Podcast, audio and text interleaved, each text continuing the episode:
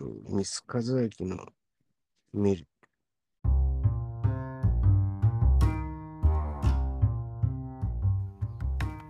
殺風景編第4回は、ヤルセナキオのビートからブルータルマンまで、ブックレット制作は佳境に入ります。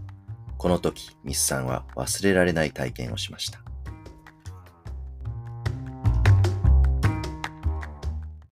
じゃあ、えっと、それで次、やるせなきをのビートね。はいこの曲は本当、まあ面白いよね。面白いっちゅうか、まあ、まあ、まあ好きな曲ですよ、僕。まあ、やるせなきよっていうキャラクターも好きって散々言ってるけど、まあ、この曲もまあ好きだよね。まあ、それこそこの前の、あの、ね、あの、切なみの、あの話会でも、まあ、ヤルセナキオのビートの話は結構してますよね。そうそうそう。まあ、その、笑って自慢げのところね。ううんーん、とかね。なんとも言えんよね。で、ここにもこのポンチ映画ね。うん。うん、こう鴨鍋、しゃも、しゃも鍋みたいなのくなんかお母さんがなんかわからん。お母さんかおかみさんかな？わかんない。おかみさんがなんか、どうぞどうぞ食べてくださいみたいな感じで、やってくれてる感じだよね、多分ね。そういこうれ食べてるお兄さんは全然嬉しそうじゃないですよね。いや、ありがとうございますみたいな恐縮してんじゃないの、うん、あ、そっちなのか。うんなんかもう、うんざりしてるのかと。ああ、もうもういいですよみたいな感じ。もう腹いっぱいでもう、えらいおばちゃんは進めてくんなみたいな感じで。まあそういうふうにも見えるけどね。うん、とりあえず、このね、お兄さんの顔の情けなさがすごくいいんですまあ。いいね、いいね。ななんかね。いいねこれが、あのやっぱ、ヤルセナキオのビートのなんか雰囲気を、そうだね。そうだね。全然うん曲と関係ないんだけど、あヤルセナキオって感じだなって感じがするんですよね。それな、そうね。うん、っていうか、この曲とヤルセナキオはどういう関係があるのかがまずわからないですよ。わかんないよね。だからだからもう散々言うけども、やるせなきょって誰よっていう話だし、もともとね。うん何も、本当いや、この曲はもう、なんか、ただ、雰囲気的に切ないっていうう以外に、ストーリー性とかも、なんか、うん、ななんかよくわからんし。まあ、とにかく、若かりし頃の自分、幼い時の自分、若かりし精神時代の時に、なんかこう、くだらくだらないというかね、なんか、たわいもないことをやってた。うん、でも、それが、俺にとっては、俺、まあ、その自分自身、まあ、向井の中では、あの、まあ、事件、事件、まあ、事件って言ってるけど、まあ、そういう、あの、そういう出来事があっての、こう、今の自分が、の感性とか、感覚とか、うん、の、まあ、元になってるみたいなね。うん、まあ、そういうことだろうね。うん。だから、やるせなきよのビートなんだね。うん。ビート。うん。まあ、そういうことなんじゃない？やるせなきよのビートって言われても。うん、そうそう。だから、鼓動？な、わかんない。その、うん、うん、うん。うん。だうん、鼓動？うん、かな？うん。まあ、なんか、ヤルセナキオの、まあ、人生みたいな感じなんですかね。そうそうね。そういうう意味合いに置き換えることもできるよね。だからそういう、うんじゅうん、自分のうん生い立ちをね、ビートと表現するっていうかね。うん、生い立ちというか、うん、幼き頃に自分が何をしてきたかな、どういう出来事があったか、それはす陳陳腐というか、まあ、些細なことかもしれんけど、それが、うんうん、俺のビートなんだというようなことだから、ヤルセナキオっていうのは、どこかにいる平凡な誰かなんですかね。そうだね。うーそうそう。だだどこ、特定の誰かとも言えるし、あのー自分自身かもしれんし、あの、多くの人がそうだよと。うん。うん。誰しも、あの、幼き頃、うーん、まあ、ね幼くなくても、まあ、ちえー本当最近でもいいし、なんか、うん、過去のね、とにかく過去の自分に起こった何かしらの出来事って、みんな大なり小なり何かしらあるでしょうっていう、で、それ、うん、うん、それにこう、パッとこう、なんかこう、ひなんか、あの、なんか、なんていうの、こう、嬉しくなったり、まあ、悲しくなったり、何かにこう、触発されたりとか、その些細な出来事が、その、今の自分の感性に、あの、なってるっていうかね、その要因になってる、みんな、みんなそうなんじゃない？みたいな感じじゃないんじゃないの？だからそろそろ、 Abstract Truth ですよ。確かに、アブストラクトな存在ですよね。そうそう、やるアブストラクトだよ。つって、もうさ、なあもう誰ってないよ、そら。つって。うん。みみみんなそうやろ、みたいな。そんな。そうですね。いや、なんかこう、答えになってるかなってないかみたいなことを言われそうな感じがするけど。そうな気がしますね。面白い。うん。で、まあ、で、ここはもうグレーで、そのだから、あのーまあ、そのモノ、モノクロームだよね。だから、えー過去の出来事だから、その、うんまあ、記憶だから、うん。クリアな、なんか、うん明確ない色合いで表現すると、記憶っぽさがないから、まあ、ここはもうモノクロまあ本当古いね、あの小説とか、なんかそういう書も、あの、うんえー文庫本に載ってるようなイメージね。うん。そうですね。縦書きですしね。そうそう、縦書きだからね。うん。うんまあだからつい全部活字にすると面白くねえなっつって、うんあの手手書きもちょっと入れて、うん。まあバランスをちょっと崩すみたいな。あまりドストレートにこの文庫本みたいな丸丸パクなイメージにすると面白くないなっていう感じですよね。うんでもこれも横書きになってるのはわざわざ縦書きに配置してるわけうん、ですよね。するんだよね。だから、だから本当これ、あの、全部、とにかく、時間かかったよね。あの全作業ね。うん。つるっとい入れて終わりって、もうほとんどなかったから。う。うんん。すごいやっぱ配置をすごいこだわってや作んなきゃいけなかった。やだね。まあ、唯一そのさっきのタツアリは、向かいの手書き歌詞をペタッとやって、まあ、色だけ考えてっていう、まあ、あのページぐらいだよね。うんあんまり、あれ、手数かけなかったっていうのは。うんじゃあ次行こう。もう大詰めだよね。大詰めですね。で、トランポリンガールね。トランポリンガール。まあ見ての通りこれですよ。あの、うんこの同心円のね、ボワンバボワンってなってるやつ。えーそれからこの、えっ、と、ムササビをイメージしたこの、俺がもう、ささっと作っ、ささっと作ったっていう。これなんか飛ばそうっつって、ね、まあ、こう普通鳩を持ってくるんだけどね、クルーメのね。こう鳩を持ってくるのはちょっとちゃうかなっつって、もうクルーメだから、あれは鳩は、つって。はい。確かね。はい。うん。で、まあ、これ、で、なんか、いろいろ飛ぶ動物をを多分、いろいろアイデア出し合ったと思う。で、まあ、それでなんか、ムササビっつって、うん。うん、じゃあ、ムササビっぽい図柄、もうこれ、あの、ムササビに見えんのかなって思うけどね、今見ても。うん、まあ、まあ、なんか、む見える、見えますよ。見えるか、見えるかね。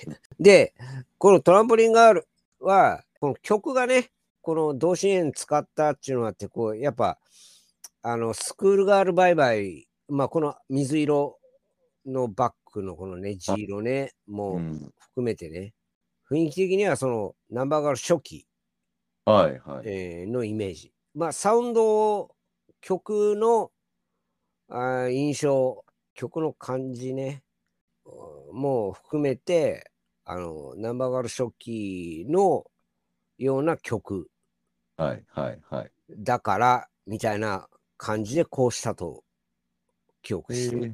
うん。あーなんかその、アーバンギターさよならのあの、ポスターのうんイメージなのかなと思ったんですけど、あなんかつ、じゃあ、あの、うんだそこの同心そうなんだけど、アーバンギターでも使ったけど、うーん、アーバンギターとの連携っていう感じでは、俺は思ってないね。あ思ってなかったよ。ですね。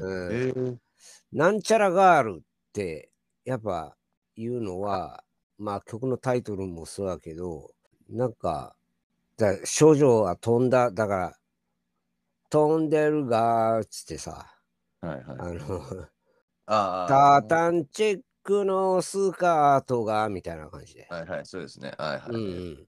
だからこの歌詞の、このし女の子をイメージした曲ね、その、はい思い浮かん、あ、う、うえ、もう妄想で、うん。うん。少女は飛んだ、みたいな感じ。だからなんか、その、ナンバーガール初期の雰囲気みたいな感じを、まあや、多分それでこうしたと思う。うん。この青、地色、青。でね。うん。これあの、ね、うんえで、でか、その最最初のまずイメージのところで、この同心円と、うんその動物を飛ばそうで、その動物を飛ばそうっていうのはどこからの発想なんですか？そその飛んでるガールだからなんですか？そう、飛んでるガールだからだよ。単純に、多分。うん。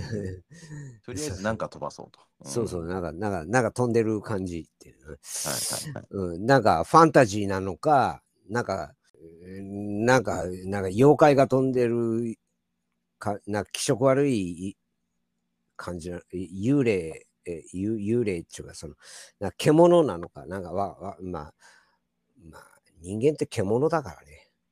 うんまあ、まあ、って、どういう解釈よ、人間は獣だ まあいいや。あの、で、このやっぱりあのちょっとその緩い感じの動物のキャラクターをっていうのは、あれですよね、あのこのミスさんのはいはい、えーそうですね。お家のあの共産党ビラのにについてるなんか緩い絵のイメージなんですよね。えーまあまあ、そういうことになるね。まあ、そういうことになるね。まあ、鳩をあのムササビにしたわけだからね。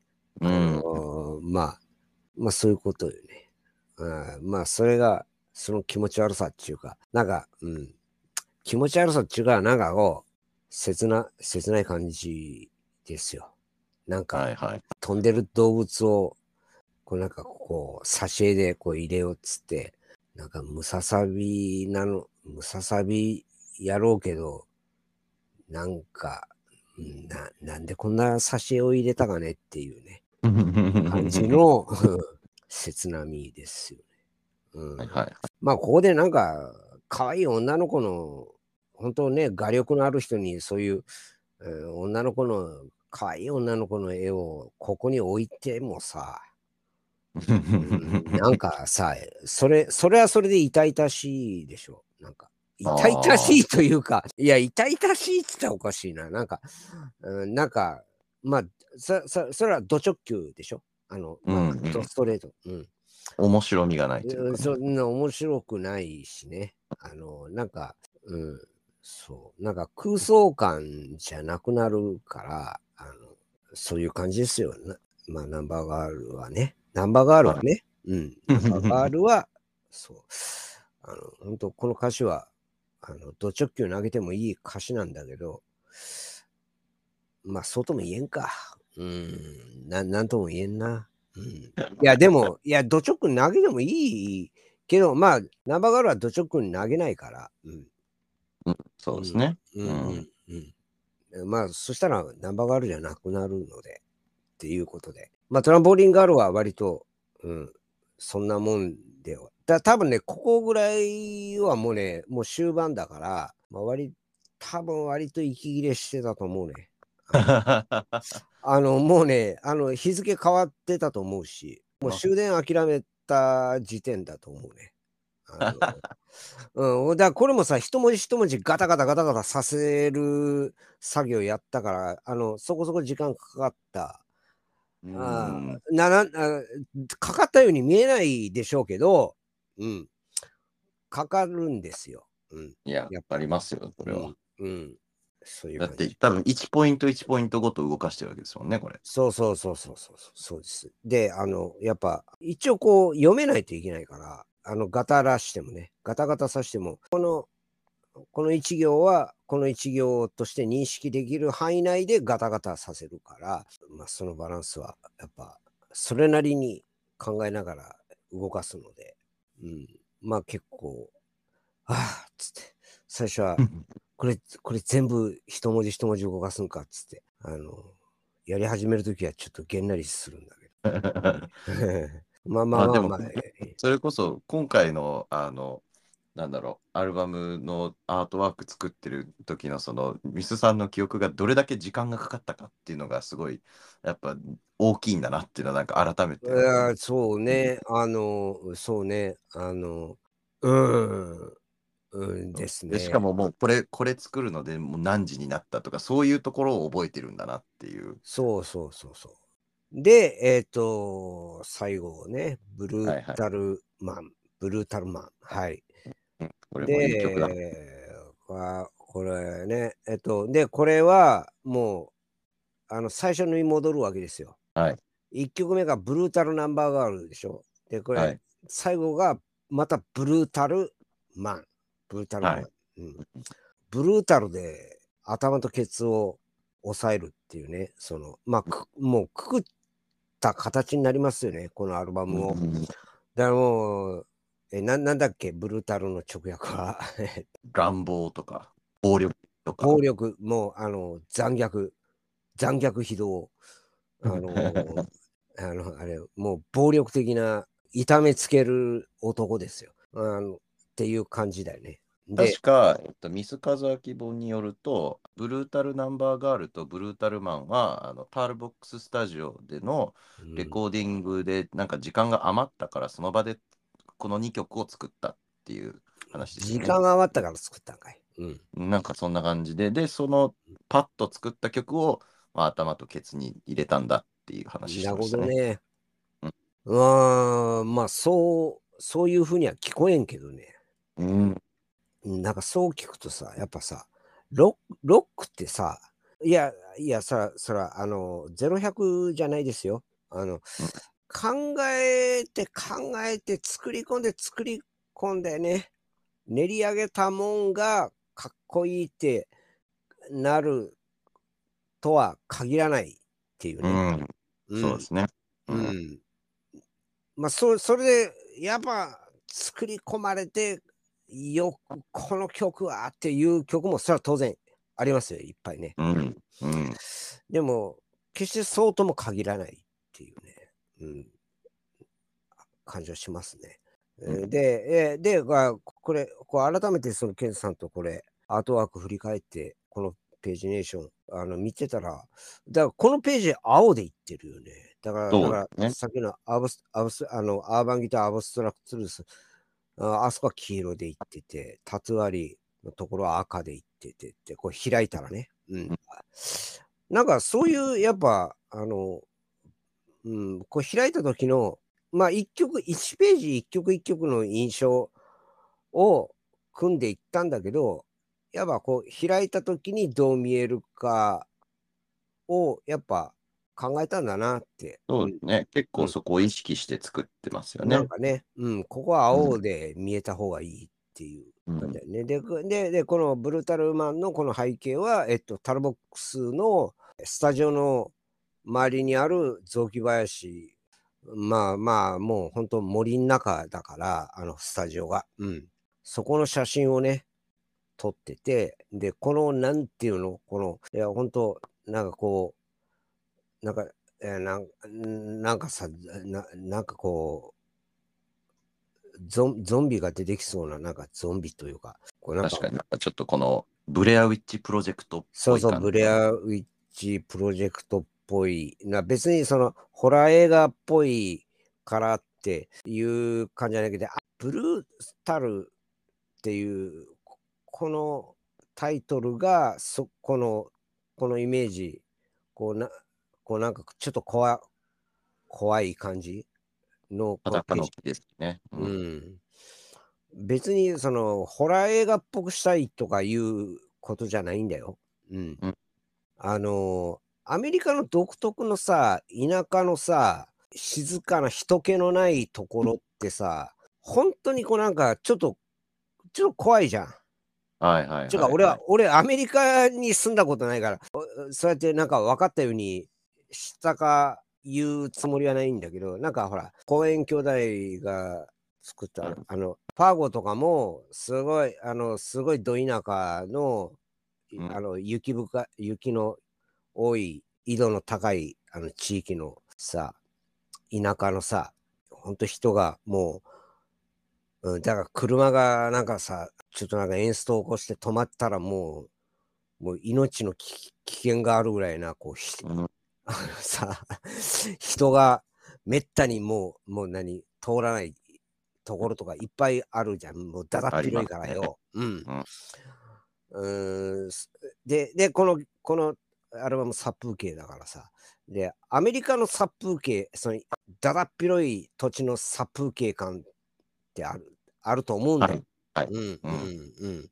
で、タルボックスロードスタジオも、そういう殺風景なところにあるわけよね。うん。だから、これ、本当あの、俺の好き勝手に今、イメージで、俺のイメージを言ってるだけの話だけど。うん、だから、あの命命の危険を感じるほどの殺風景感ってあったんだろうな、みたいな感じですよ。なんか、この写真使おうっつって、なんかこのなんか、この写真のこの雰囲気がなんか合うわ、みたいな感じで、まあ、向か言ってた記憶があるんで、うん。寒々しい感じですよね。うん、そうそう。なんかね、うん、なんか、その幽霊のお化けの怖いじゃなくて、なんかその自然のこの怖さ、怖さっていうか、なんか殺風景の中にある。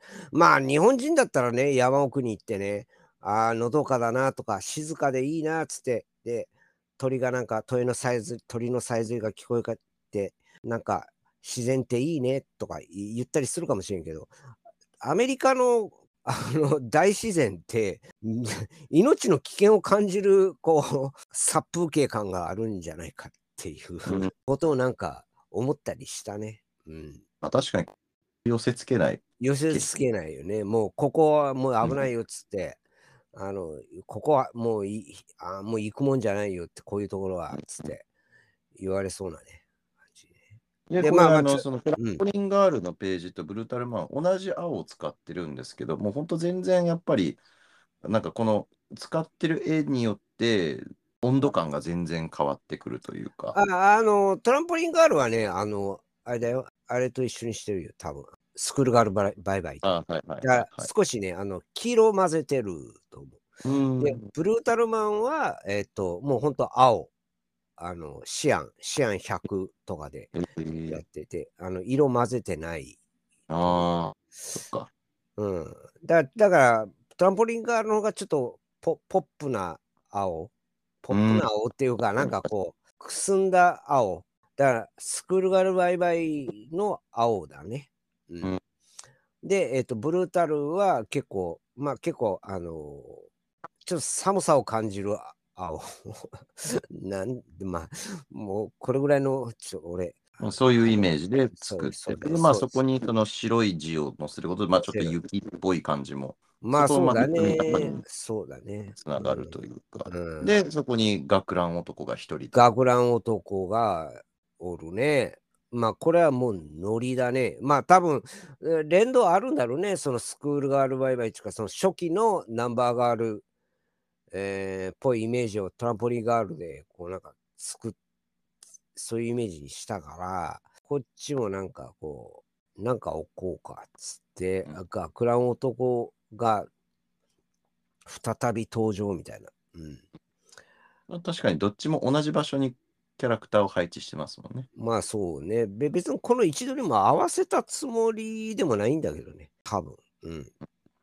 なんとなく、こう、まあ、ここに、ここにもおる、来とるぜ、みたいな感じのね。いつも学ラン男はここにも来とるぜ。そうそうそうそう。なんかおる、おる、おるぜ、ここにっつって。で、まあ、こうまあ、もう、まあ、ブルータルマンはこの曲がね、まあ、6本の狂った鋼の振動っつってね、から始まるっていうね、うん、まあ、強烈ですよね。で、で、何よりももう、まあ、俺、その、ナンバーガールの歌詞の中で、まあ、一番、まあ、もう笑ったというか、うん。あの、すげえ、すごいって思ったのが、国家の最高機密を知らん俺って、ここ国家の最高機密を知らん俺って、すげえ面白いって思ってね。うん。なんかあれですよね。あの、ここの歌詞はちょっとその、ゼゲン VS アンダーカバーの、こうんうなんだろう、陰謀感みたいなのが、ここにも出てくるというか、うん、うん、うん。ちょちょっと陰謀、なんかこ、ここから多分ね、さっきちょっとその、陰謀っぽい匂いをちらつかせる歌詞が増えていくんですよね。この実あの多分ここから最 最後の方、そういうこと。ナムナムヘビとかにかけて。うん、あの、それ、そその陰謀ってあれ？その、いわゆるな陰謀論？そうそうそとうそう言われる。ううんん、あの、何か大きな権力とか力を持ってる人たちが何かを企んでるみたいな、それに俺らは知らんうちに、あの、動かされてるっていうか、あの、うん絡め取られてるといううか。ん、うん、なるほどね。うん。ああ、まあ確かに。うん。そうだからまあ都市対俺っていうもののなんかまあ大きい都市っていうものうん、うにん、相対した時にやっぱそういう気持ちになるっていうことなんでしょうね。うん、うん。何か大きい力が働いてるっていうね、あの、可能性があるんじゃねえか、つって。うんうん、それが何なんか知らんけどさ、つって。うんな、なんかあるんじゃねえか、つって。うんうん、それになんか俺らは動かされてんじゃねえかな、誘導されてんじゃねえのかな、みたいな。そういう歌詞。うん、まあ、そうだね。まあ、これで、えー、ようやく、よし、これで行こうっつって終わるんやけど、うんで、で、これね、この12曲全部ページ作り終わるのにね、すごい、まあ、一晩かかりましたね。うんいやでも逆に一晩で12こう別々のイメージを作ったわけですよね。そうね。うんうんまあ、あの、すごい集中力というか、あーややっぱそれはもう、今やれって言われたら、同じようなことやれって言ったら、もう勘弁って思うよね。あの、まあ、大量で、とは言ってもよ、だからこれ、このエピソードがあるわけですよ。だから最初冒頭言ってたけど、これ、じゃあこのページこういう感じにしようかっつって、じゃあ、ちょっと俺、じゃあその文字をね、こう動かしたり、あの位置取りをこういろいろこうバランバランスを崩したりなんなりっていうの細かい作業ちょっとじゃあそれやるやるからじゃあちょっとまでじゃあ向かいそのその作業俺が作業を終えるまでちょっと待つんですよ。なんかこう、時間潰しするわけですよ。そこら辺そのフロアの会社の。うん。まあ雑誌読んだりとか。ででテレビがあるんだよね。まあ普通の会社でも、あの、いや、普通の会社を知らんから、なんとも言えんけど、あの、やっぱあの、ええあとは、テレビでね、あの、自分の会社のそのスポットが流れる、まあ CM が流れるとか、あの、じ自分たちの担当してるアーティストの何日何月、何月何日ニューアルバム発売とかいうスポットが流れるとかさ、はいあったりとか、ああとその番組に出演するとかね、アーティストが、じゅじ所属アーティストがね。で、うんそれを、まあ、見るからさ、まあ、テレビがあるんだよ、その何台か、何何何台かしか何台も。うん。そんなバーってテレビ局みたいにあるっていうことやないよ。まあ、ポン、あるわけ。で、そのテレビをつけて、こう、見てたよ。あの、流してたんだよ。向井が、そのね、うん。時間潰しに。でも、で、俺もちょいちらちらちらちらこう作業しながら、こう、まあ、ながら見したりとかするんだよ。こう作業しながら、時々、うなんか、あ、これ面白いなっつって見たりとか。で、そしたらさ、深夜に、もうだから、もう、一晩かかって、もう、もう日付変わってて、夜中になっててさ。で、うんそしたら深夜のね、なんか、映画、なんか映画番組が始まって、映画の放送が始まったんで、なんか、はいはい。深夜映画みたいな感じで。たら、その、うんそれで映画が始まるわけ。うん。はで、なんか映画始まったねっつって、見たら、んその冒頭見たら、その、えーそのなんか、その何の映画かっつったら、あの、まあ、古い、古い映画っていうのはもうすぐ、始まったすぐに分かったんだけど、なんか、70年代ぐらいな、なんかな、70年代、80年代、まあ、ちょいちょい昔の映画。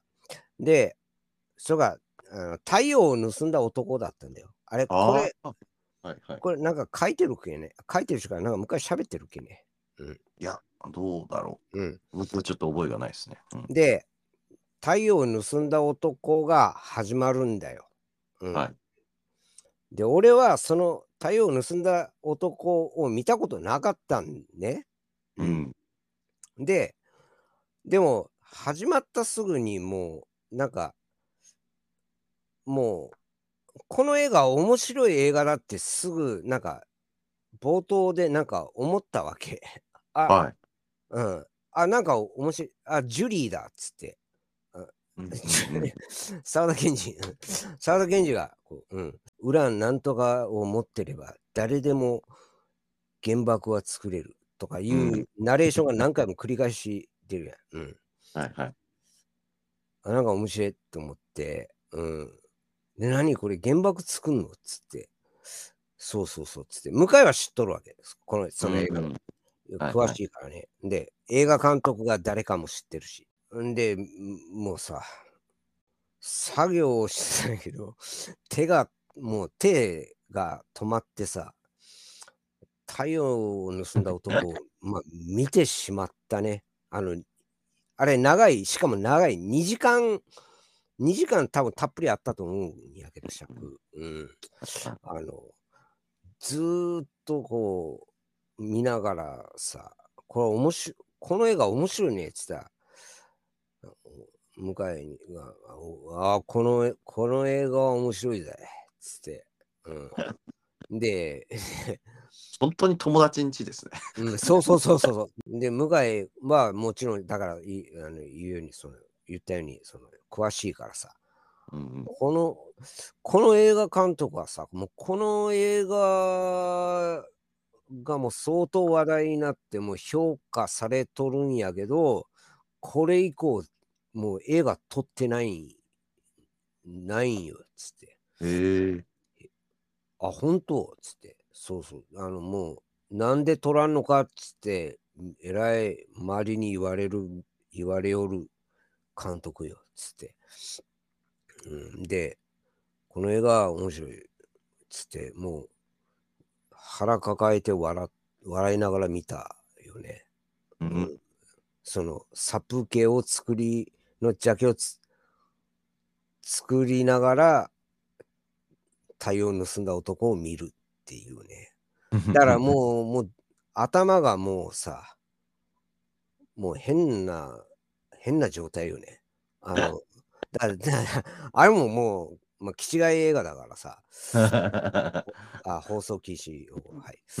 あのーもうさ、あーもうあれはもう本当に印象強いね、あれは。あの映画を、を偶然とはいえ、まあ、あそこでなんかね、本当なんか、なんかラブコメディみたいなやつとか、なんかな、どうしようもないやつ流れるんじゃなくてさ、太陽を盗んだ男が、が、うん、放送されるっていうさ、うん。まあ、あれもやっぱり一人の男が大きな世界と、まあ、戦う話そうそうそう、なんかね、妙にね、なんかね、いろんな意味でこうなんかリンクするところがあってさ、なんかそういう、うん、破壊的なその衝動とかさ、なんか、うん、何かにこう大きな力に、う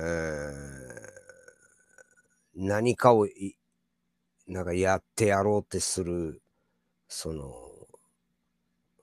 若者、うん、んなんなんていうかね、なんかある種そんな、ただタクシードライバーとかさ、あの、はい。何かこう、いや、俺は正しいことやってんだっていうさ、思い込み男っていうかさ、はい。うん、だから、いやいや、いや、それはちょっとやっちゃいかんや、いや、そうじゃないやろって言われるようなことを、なんか、自分ではもう、いや、なんか、うん、もうこ俺しかない。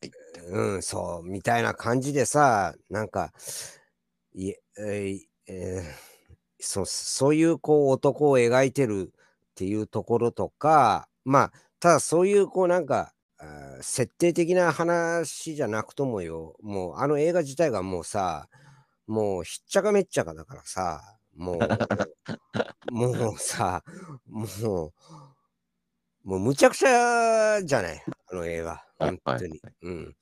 その、もう、その、はちゃ、はちゃめちゃぶりにさ、もう、何この展開っつって、もう、うん、もうカーチェイスもありゃさ、なんか、えっと、ほら、うん、まあいいや、もう映画の話を詳しく言ってもしょうがねえな。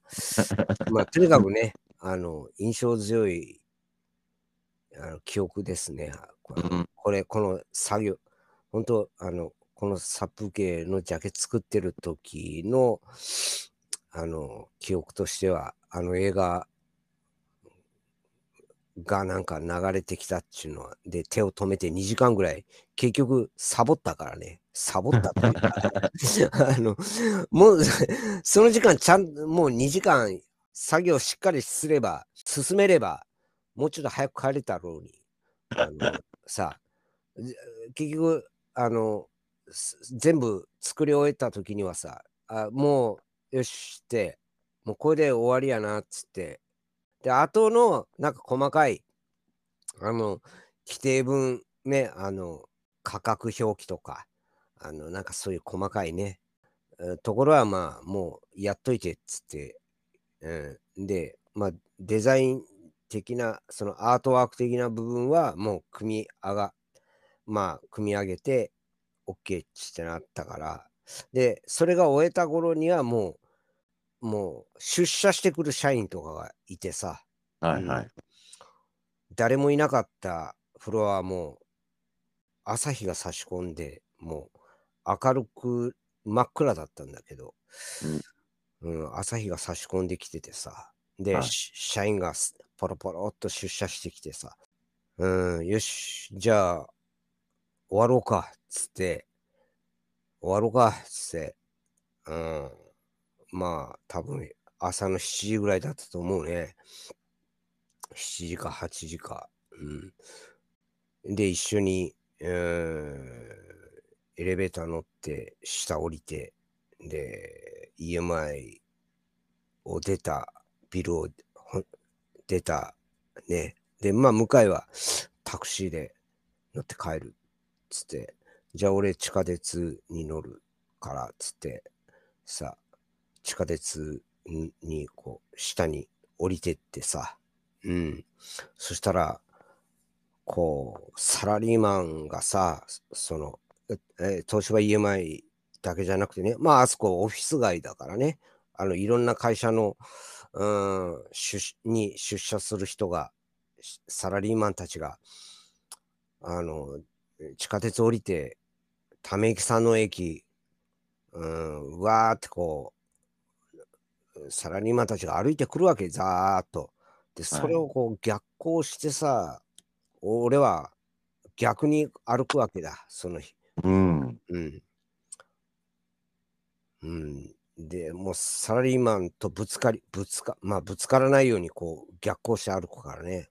歩いて、朝。うん。でもその、うなんかそれこそさ、もうなんか反体制的な感じですよ。その世の中の人となんか違う逆逆流してるってもう、うん、逆行したこと、なんか逆行してるなーって思って、うん。うん、なんか、それも印象に残ってるね。